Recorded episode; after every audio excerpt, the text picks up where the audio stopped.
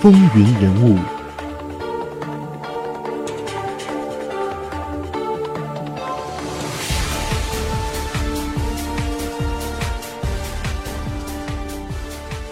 欢迎继续收听《风云人物》，我是华丽。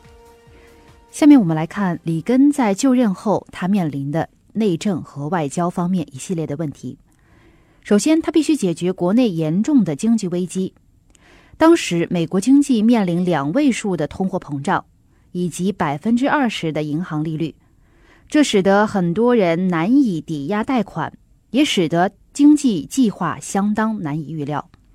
有将近八百万人处于失业的状态，劳工的平均时薪比起一九七六年前下降了百分之五，而联邦政府征收的个人税率平均则高达百分之六十七，国债达到将近一万亿美元。里根在经济上被视为是自由意志主义者，他主张减税、缩小政府规模、减少对商业的管制。不过，当时没有人清楚的知道他要如何进行，也不确定由民主党占多数的众议院会不会支持他。一九八一年的夏季，联邦政府机场的大量航管人员由于薪资问题和工作环境的争议，由飞航管制员工会领导发起了违法的罢工。里根依照事先声明的警告，开除了所有参与罢工的航管人员。由于这个工会是八零年大选中少数支持里根的两个工会当中的一个，里根这项动作在政治上引起轩然大波。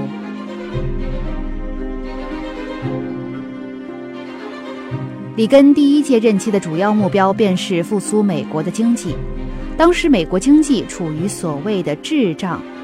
里根所下的第一道命令就是停止政府对石油价格的控制。以恢复国内在石油生产和探测上的市场动力。为了解决两位数的通货膨胀，里根支持了联邦储备系统主席保罗·沃尔克以戏剧性提升银行利率来达成缩减货币供应量目标的计划。经济学家米尔顿·弗利明描述，当时里根了解到，若要成功的遏制通货膨胀。金融的管制和短暂的经济衰退是不可避免的。里根利用紧缩货币供应，配合全面减税的方法来刺激商业的投资。依据里根的说法，芝加哥经济学派、供应面经济学，随便你怎么称呼它。我注意到有些人甚至称它为里根经济学，直到它开始生效为止。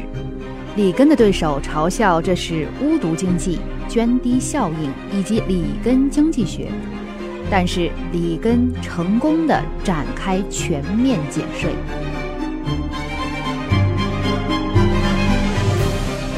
为了终结通货膨胀而紧缩货币供应，使美国经济在一九八一年七月开始急剧的衰退，并在一九八二年十一月降到谷底。美国经济在经历一九八一年至一九八二年的衰退后。于一九八三年开始戏剧性的经济复苏，里根政府主张减税，帮助了经济的复苏，制造了更多工作机会，最终使联邦政府获得更多税收。从一九八零年代初的每年五千一百七十亿美元大幅提升至超过一万亿美元，而里根政府新的军事战略增加了大量的军事预算。则导致联邦政府的预算赤字达到前所未见的地步。一些批评家则认为，这种将预算大幅度投注军事产业的政策，事实上属于古典的凯因斯经济学，并认为接踵而来的经济成长并非减税造成，而是政府大幅度支出的结果。当时由民主党占多数的众议院反对里根如此缩减社会福利和其他国内的支出。由于警觉到社会福利开支的增长，里根指派了阿伦·格林斯潘领导社会福利改革，拟出了减缓社会福利支出的计划。随着年龄的增长，从社会福利取得的津贴也会随之缓慢增长。这也配合着逐渐增长的国民平均寿命。使这一套制度在接下来五十到七十年内不会超出政府的负担能力。这套计划也借着提升社会福利的工资税比率来增加政府的税收。为了解决预算赤字，里根政府大量由国内和国外贷款国债。到里根第二届任期时，民间所持有的国债已经从1980年占 GDP 的百分之二十六，大幅提升到1989年的百分之四十一，是从1963年以来的最高纪录。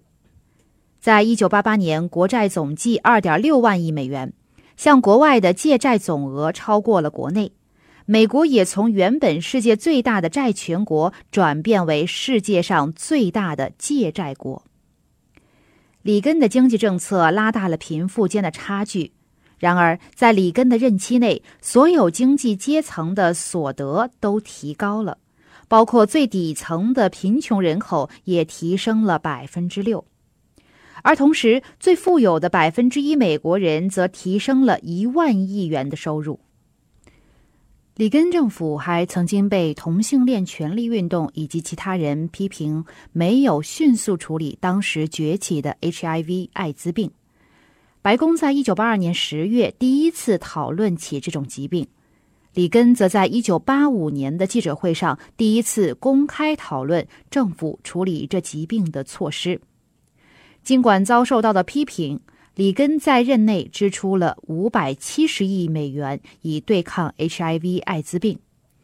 大多数资金都投注到了美国国家卫生院。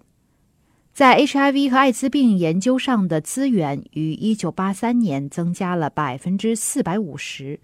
一九八四年增加了百分之一百三十四，八五年增加百分之九十九，八六年则增加了百分之一百四十八。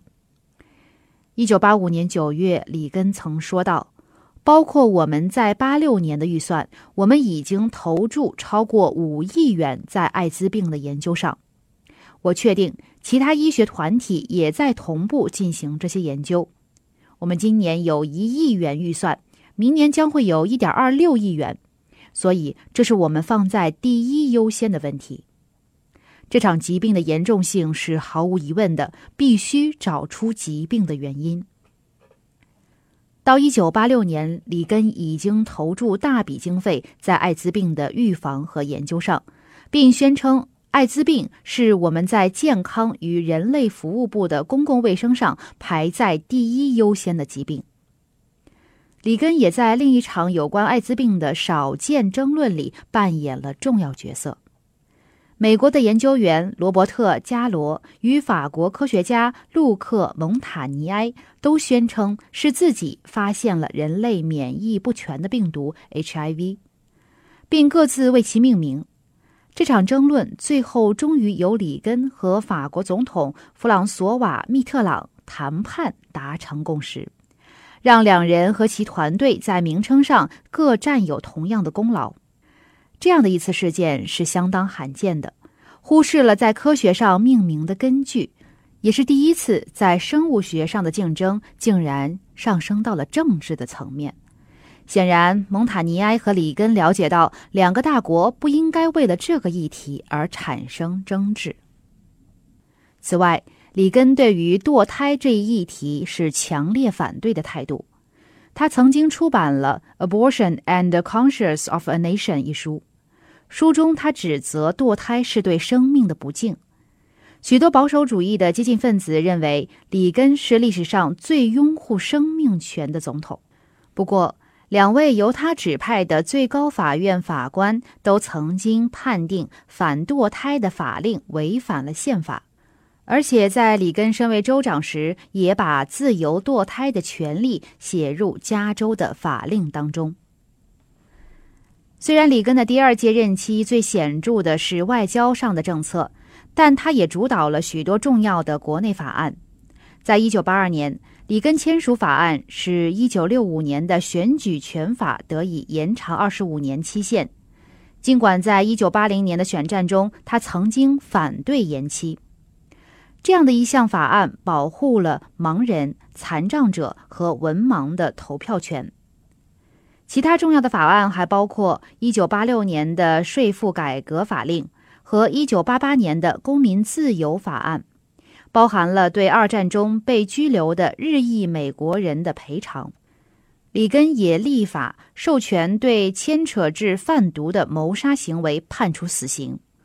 曾经有人提出了里根任内每年联邦公文的数量来说明里根反对政府管制的政策走向。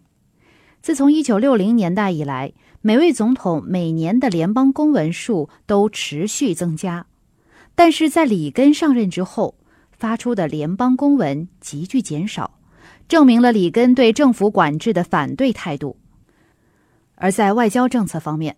里根与苏联共产党总书记戈尔巴乔夫进行一对一的会谈。里根是第一位主张共产主义将会垮台的世界领导人。在一九八三年三月三号，他说道：“我相信共产主义是人类历史上可悲而怪异的一页，仍在进行中的最后一页。”当时，西方对苏联的主流看法是，苏联新的一批世代即将来临，而西方世界必然要跟他们合作。但里根则主张，苏联正处于严重的经济危机。他打算借由切断苏联与西方的科技交流，来使这种危机加大。认为苏联最恶劣的是与人类历史的潮流相悖，抹灭其人民的自由和尊严。曾经有美国学者对冷战结束的正统观点是这样的。由于自由和民主的西方国家持续的在军事地位上、意识形态的动力上和经济系统上保持优势，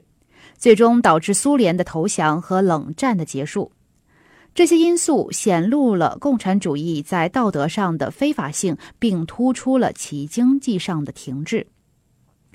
而这样一种观点都能被共和党和民主党所接受。这种看法也被东欧国家广泛的接受。里根选择强硬的与苏联直接对抗，而不是像他前面的几位总统，像理查德·尼克松、杰拉尔德·福特、吉米·卡特采取的缓和政策。在假设苏联已经没有能力投注比美国更多军事预算的情况下，展开了新一波的军备竞赛。他努力使冷战在经济上和表面上激烈化，所以有很多的观察家，尤其是美国的保守派，称赞里根是美国得以拖垮苏联的主要功臣。